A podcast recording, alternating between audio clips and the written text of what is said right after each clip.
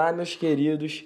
Esse podcast é direcionado a todos os estudantes e profissionais de educação física e também para aqueles que são adeptos ao treinamento resistido e esportivo. Então, você que deseja ficar por dentro dos conteúdos mais atualizados da educação física, sendo transmitidos de maneira bem simples e didática, então você não pode ficar de fora dessa. Vem com a gente, porque aqui o treinamento é consciente.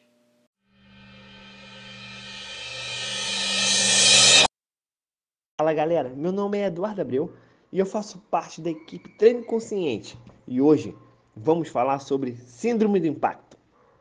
E quem nunca sentiu aquela dorzinha chata no ombro durante o treino, hein? É, o artigo que vamos debater hoje mostra que 74% dos praticantes sente alguma dor no ombro. E pensar no complexo do ombro é entender que seu core exige de muitas musculaturas para estabilizar. Você sabia que cada articulação do seu corpo tem seu core? É, a do ombro não é diferente. Ela é formada por latíssimo do dorso, trapézio inferior, serrátil e os famosos músculos do manguito rotador.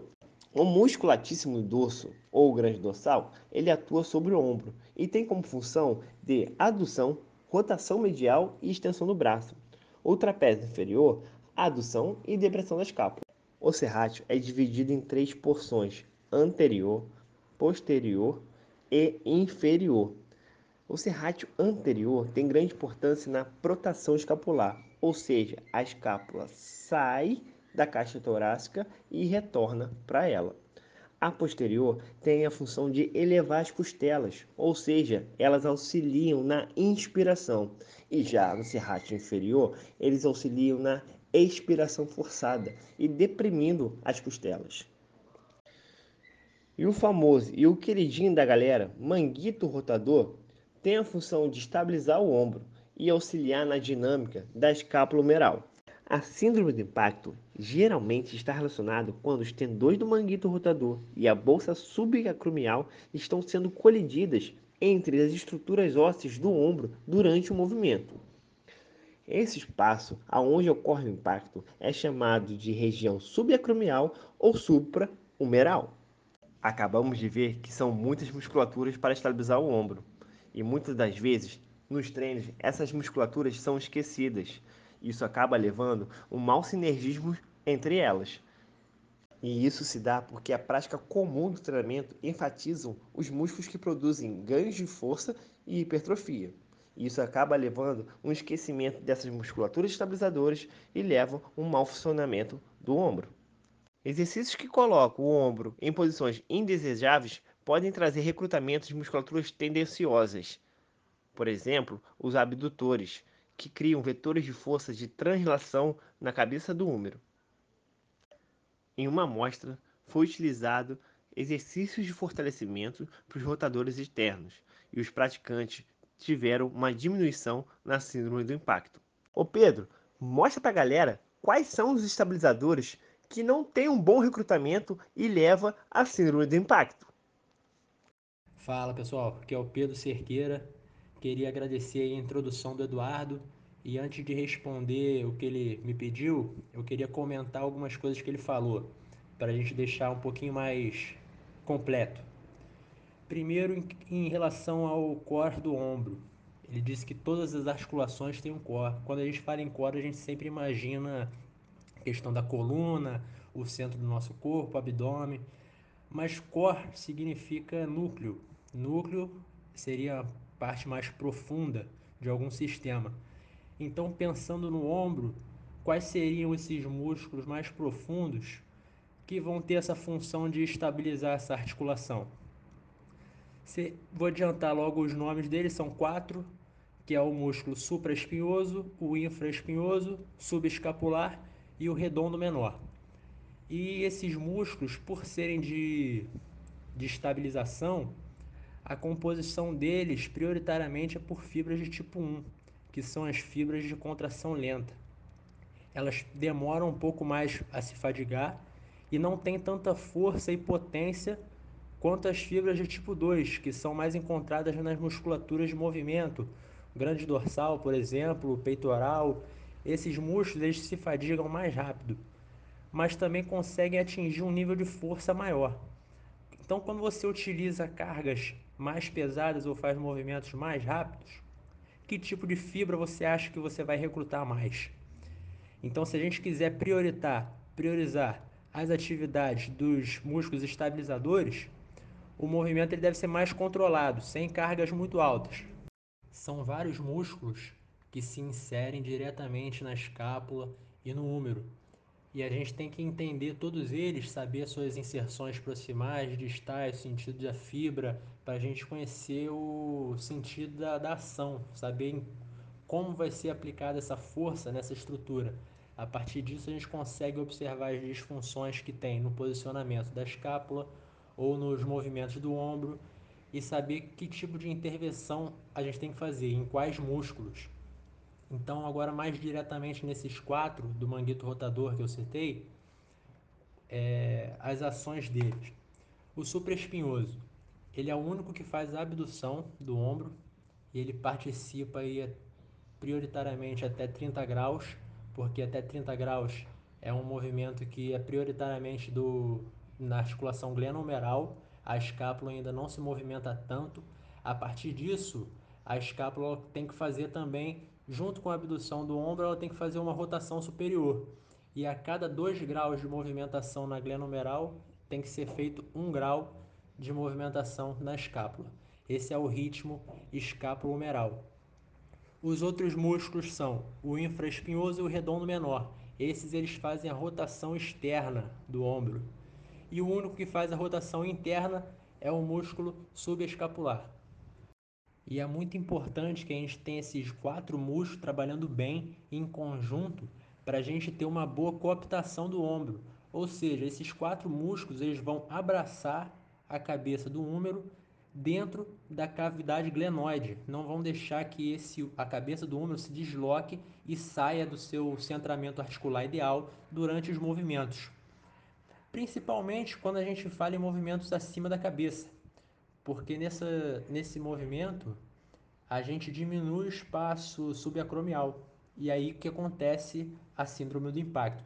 A gente pode ter o impacto aí das estruturas que ficam nesse espaço, principalmente o tendão do supraespinhoso, porque ele passa bem embaixo do acrômio.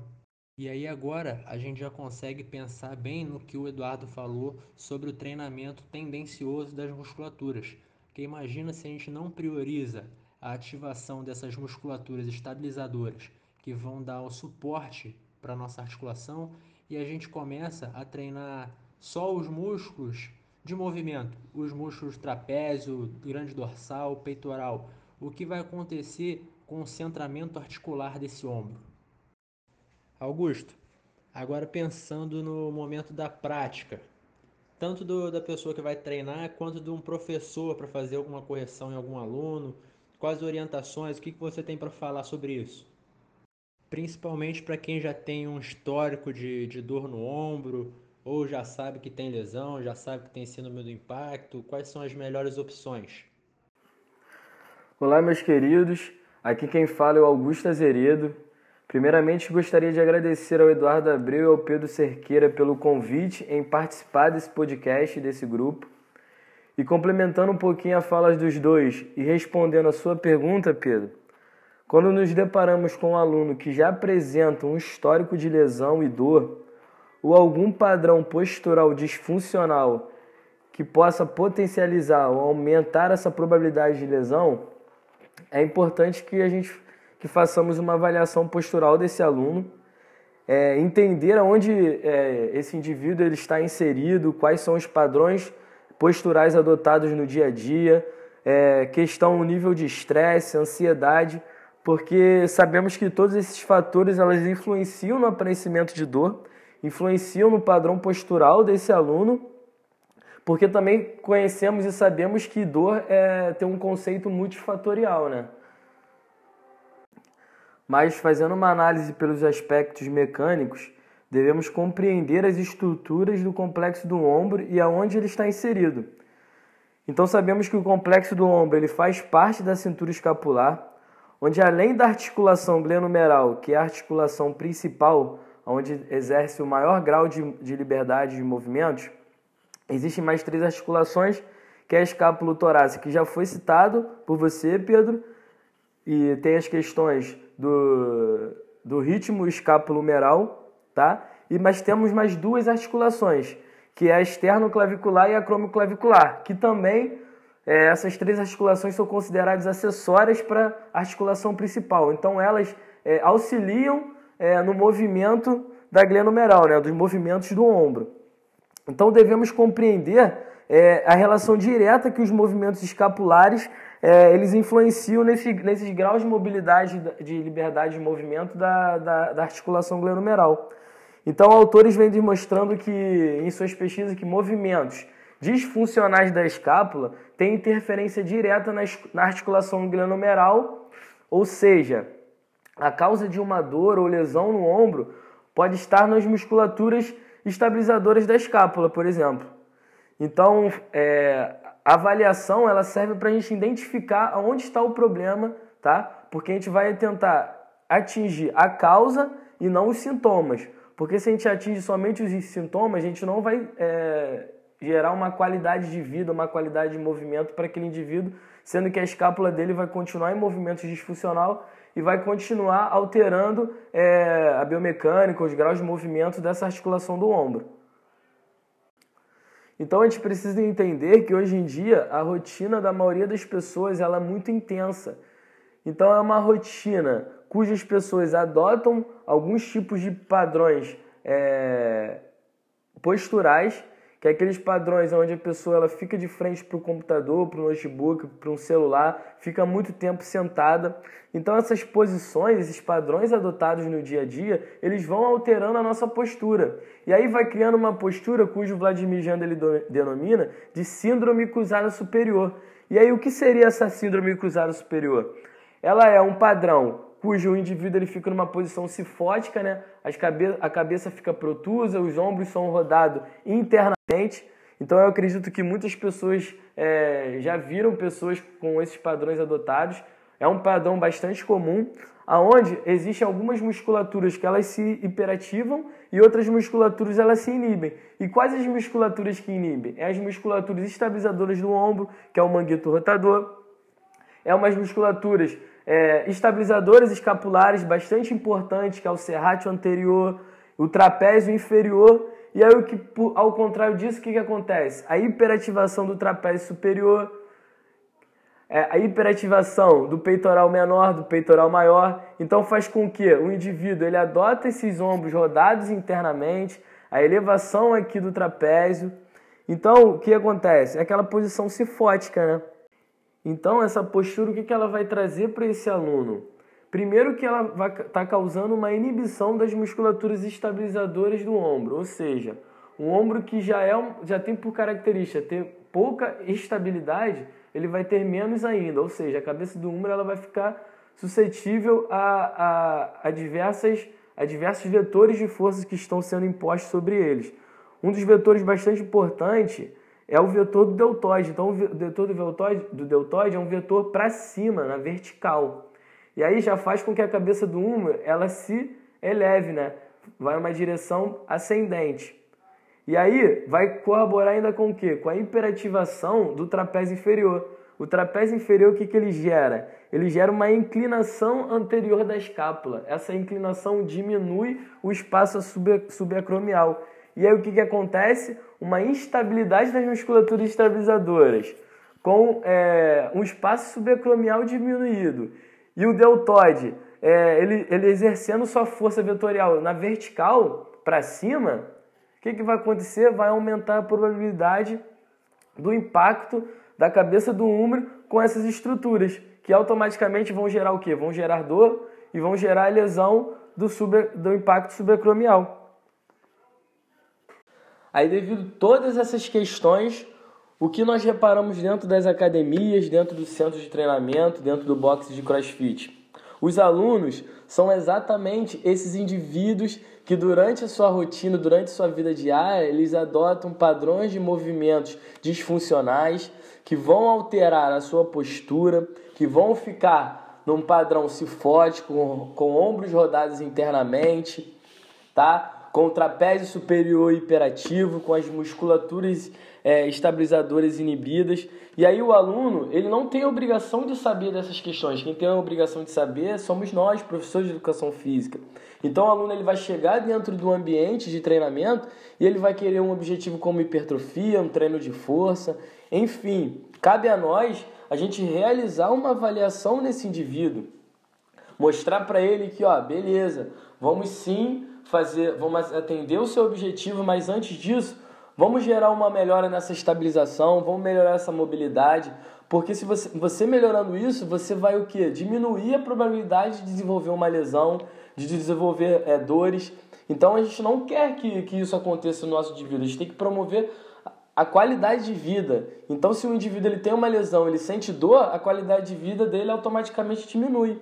Então, a gente tem que mostrar para ele qual a importância dele realizar exercícios de estabilidade, qual a importância dele realizar exercícios de mobilidade, a importância dele realizar exercícios de ativação e, além do mais, mostrar a importância dele fazer exercício de rotação externa, porque a gente sabe que a rotação externa ela aumenta esse espaço subacromial então o que, que acontece? Quando o indivíduo ele vai entrar dentro de um exercício, dentro de um supino, dentro de uma remada, uma puxada, enfim, ele já vai entrar com uma consciência melhor, com as musculaturas dele estabilizadoras é, mais ativas. Com isso ele vai ter o que? Mais segurança na execução dos exercícios, vai atingir ou vai potencializar ainda mais o objetivo dele, que é o ganho de força, o ganho de massa magra muscular, enfim. Então, nosso trabalho é justamente esse: a gente orientar o indivíduo, mostrar para ele qual é o melhor caminho para ele para ser tomado, para gerar, gerar um direcionamento, e assim a gente vai o que? Gerar uma qualidade de vida para esse indivíduo.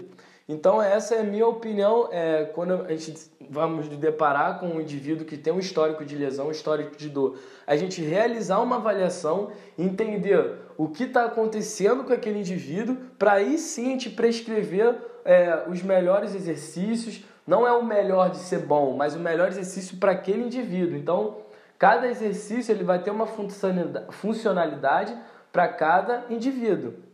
Então, esse é o nosso, nosso, nosso, nosso papel e eu acredito nisso.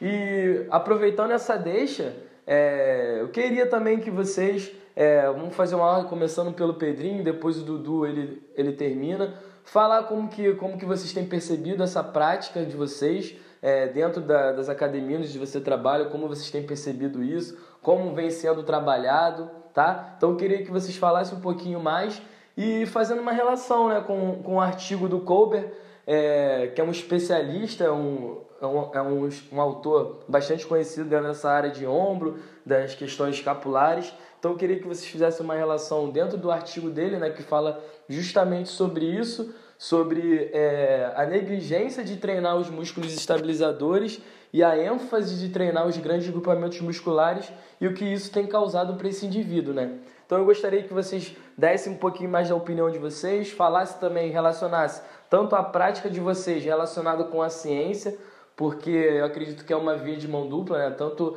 a, a teoria quanto a prática, então é aquela a praxis né, que a gente fala.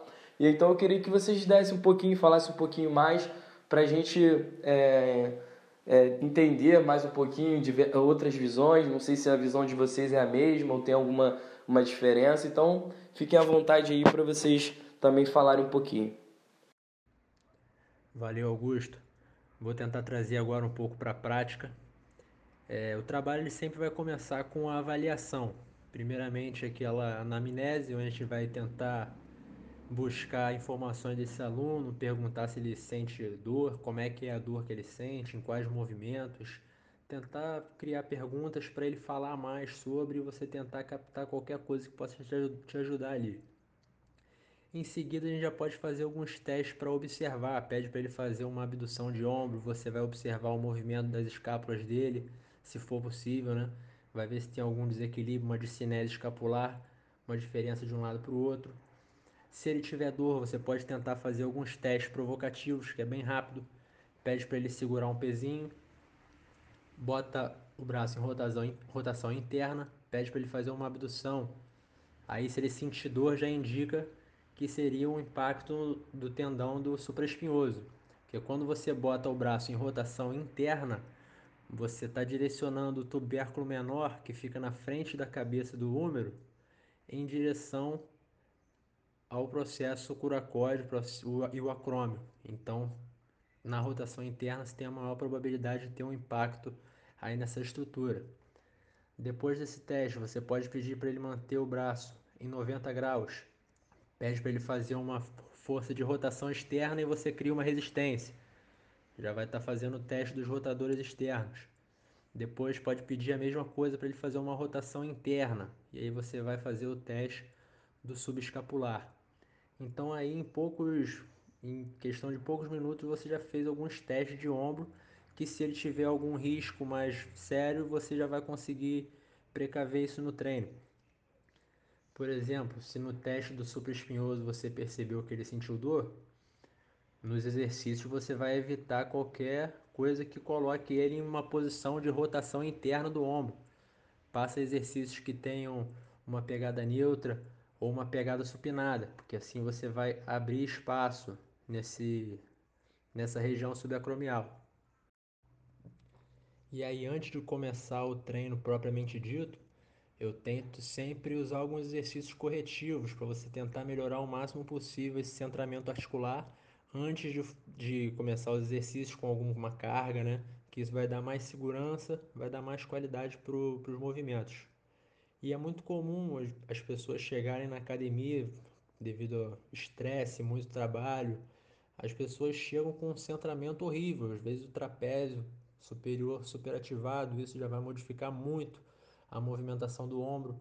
Então, às vezes, com um simples exercício respiratório, você já consegue relaxar algumas musculaturas, trazer essa escápula um pouco mais para baixo, ter um centramento articular melhor. Até o, o Eduardo falou na primeira fala dele, falou sobre a influência do serrátil na respiração. Queria até que ele falasse um pouco mais dessa questão do, da respiração no, no treino e a influência que ela tem nos movimentos do ombro, da escápula. E aí, voltando aqui rapidinho para o estudo do Kobler, qual foi o objetivo desse estudo? Né? Ele avaliou pessoas que tinham síndrome do impacto e pessoas que não tinham. Todas as pessoas já que treinam musculação normalmente já há um tempo. E ele queria saber se havia diferença no desequilíbrio muscular para as pessoas que tinham a síndrome do impacto e as pessoas que não tinham. Não só o desequilíbrio muscular, mas também algum comprometimento de mobilidade. Quais seriam as diferenças entre esses dois grupos? E aí vou deixar essa, os resultados para depois. Valeu, fala aí, Eduardo. Nosso meio acadêmico, estudamos sobre origem, inserção, função, angulação do movimento do músculo que pode realizar. Mas a gente tem que entender muito mais além disso. E para explicar a minha prática, eu quero trazer uma grande reflexão. Uma reflexão que possa criar uma interrogação de como vocês podem intervir no seu cliente ou paciente. Vamos lá pensar num serrátil anterior posterior, inferior. Aonde que ele está encostando? Em qual musculatura que ele trabalha em conjunto ali? A grande dorsal. Só que essa grande dorsal, ela vai até lá a lombar, no quadrado lombar, nos eretores espinhais. E dos eretores espinhais começa a subir o trapézio inferior. E do trapézio inferior começa o trapézio ascendente, e do trapézio ascendente, vamos para o trapézio superior. E do trapézio superior, a gente começa a encontrar o supraespinhoso e o infraespinhoso. E entramos no complexo do manguito rotador, com redondo menor e redondo maior. Ufa! Como que vamos recuperar essa escápula? Como vamos melhorar esse dinamismo da escápula? Será que só trabalhando a rotação externa mesmo, a gente vai conseguir trazer um, um ótimo benefício para o nosso paciente? Ou temos que atacar além de uma só musculatura? E entender que temos que atacar um complexo melhor, entender o seu cliente e paciente. Porque até mesmo o aspecto emocional E quando eu falo aspecto emocional, eu falo na respiração. E quando eu falo na respiração, eu falo lá daquele serrátil que tem a capacidade de inspiração e expiração. Então, eu estou falando que de repente o problema está lá na respiração. E a gente vai trazer esse assunto para vocês. E é disso que eu quero falar para vocês. Que os artigos são importantes para ter diretrizes, para a gente entender o problema que tem no seu paciente. Mas não quer dizer que ele vai ser a solução. Nem que os livros de repente vão ser a solução. Vocês precisam ter um olhar mais clínico sobre isso. E nesse artigo mostra que essas pessoas com síndrome do impacto têm um trapézio inferior mais fraco. Olha lá a complexidade que eu falei. E o trapézio superior mais forte. Mas será que o trapézio inferior não tem junção com a grande dorsal? E a grande dorsal não tem influência com o serrátil? E esse serrátil que pega o oblíquo externo não tem influência? E a respiração que influencia através da, do serrátil anterior e posterior e inferior? Nossa, parece que treinar alguém fica muito difícil, né? Então, o recado final que eu deixo para vocês aqui: entenda seu cliente paciente além além dos artigos e dos livros. Bote os artigos e livros do lado da sua cabeceira. Mas utilize o seu paciente não como um todo, e como um. Te garanto, vai te trazer muitas respostas positivas. Vamos à pergunta do Felipe. Ponto. É isso mesmo, Filipão? Conk? Existe algum exercício específico para diminuir a frouxidão após deslocar o ombro? Olha, Filipão, é, a gente viu aqui que é complexo os exercícios para poder encontrar uma estabilização perfeita, né? Provavelmente, quando você desloca o ombro, as musculaturas superiores elas estão mais tensas pela questão da subluxação ou luxação que você teve. E as musculaturas que são de é, depressão da escápula provavelmente estão fracas, como foi conversado aqui no nosso bate-papo, que seria o serrátil, o grande dorsal, trapézio inferior e até mesmo o trapézio ascendente ali. E sem contar o manguito rodador. Então você vê que a complexidade é muito, muito grande. Vou te dar um exercício específico. Mas o que eu diria para você, no primeiro momento, é avaliar sua respiração, ok? É o que eu faço com meus alunos e os meus clientes, é, pacientes, né? Eu chamo de clientes, pacientes. Já não consigo ver mais como aluno porque você trata além, você treina além de um corpo, você treina um sistema todo complexo que influencia. Os fatores emocionais influenciam demais. E vocês vão ver isso quando começar a atender. E então, primeiro fator que eu faria com você seria um trabalho de testar sua respiração, porque já vimos que a respiração influencia nesse serrátil aí.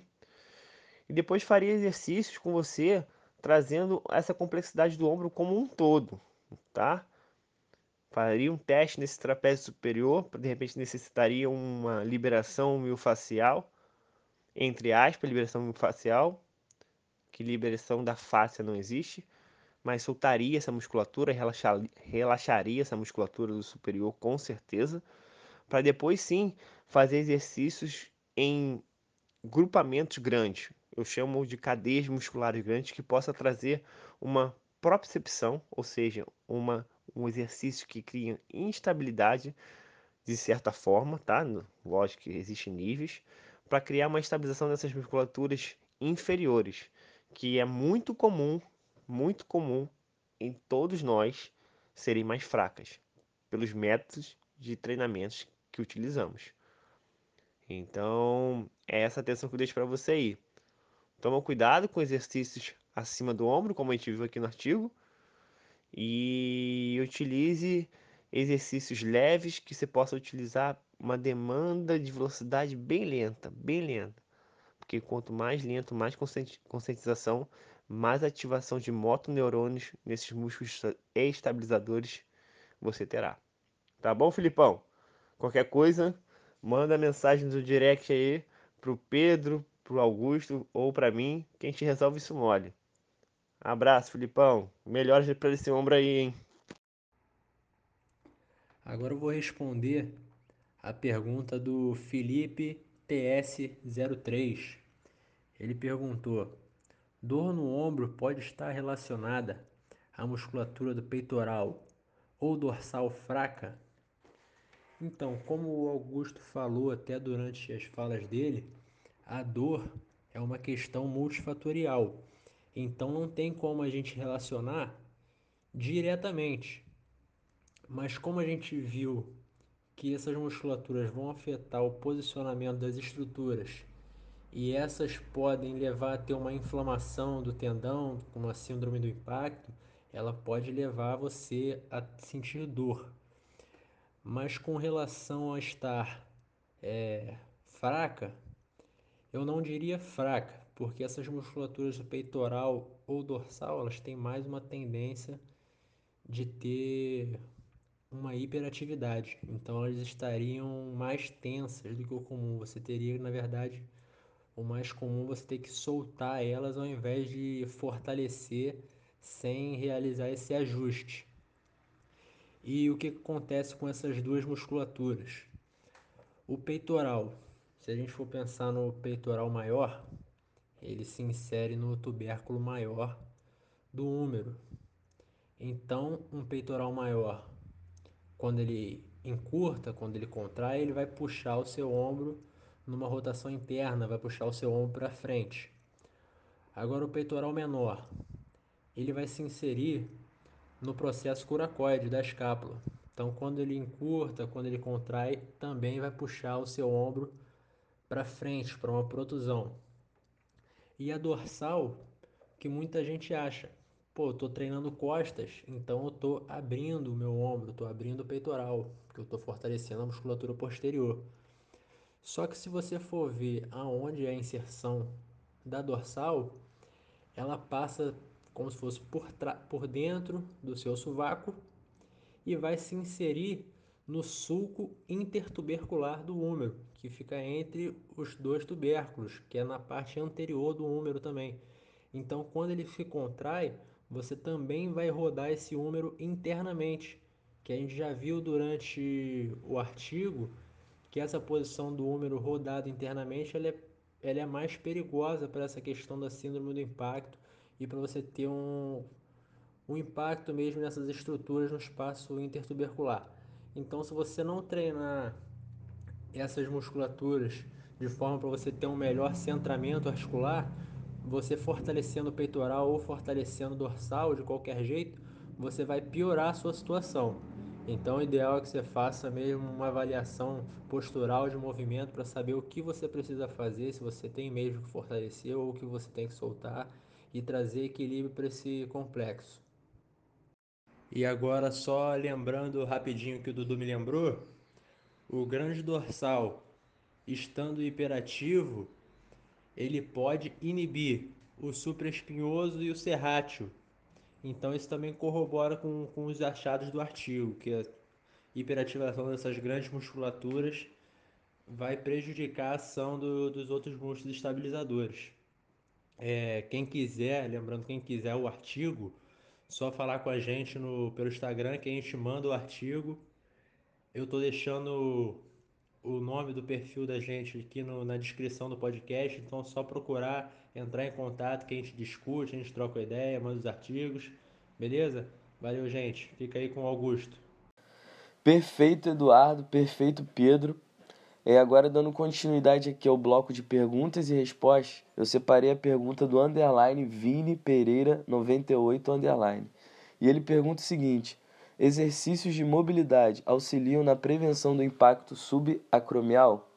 Então, Vini, pegando um pouquinho da reflexão do que já foi conversado até agora e o que o artigo ele traz para gente, ele, sabemos o seguinte, que a síndrome do impacto subacromial ela é uma consequência de desequilíbrios musculares somados ao treinamento resistido com carga e alguns movimentos que faz com que é, o espaço subacromial ele é, seja diminuído. Então, o que, que a gente tem que fazer antes de prescrever qualquer tipo de exercício? Primeiro, a gente tem que realizar uma avaliação daquele indivíduo. A gente entender quais musculaturas daquele indivíduo estão inibidas, quais musculaturas estão imperativas e realizar a reprogramação desse movimento.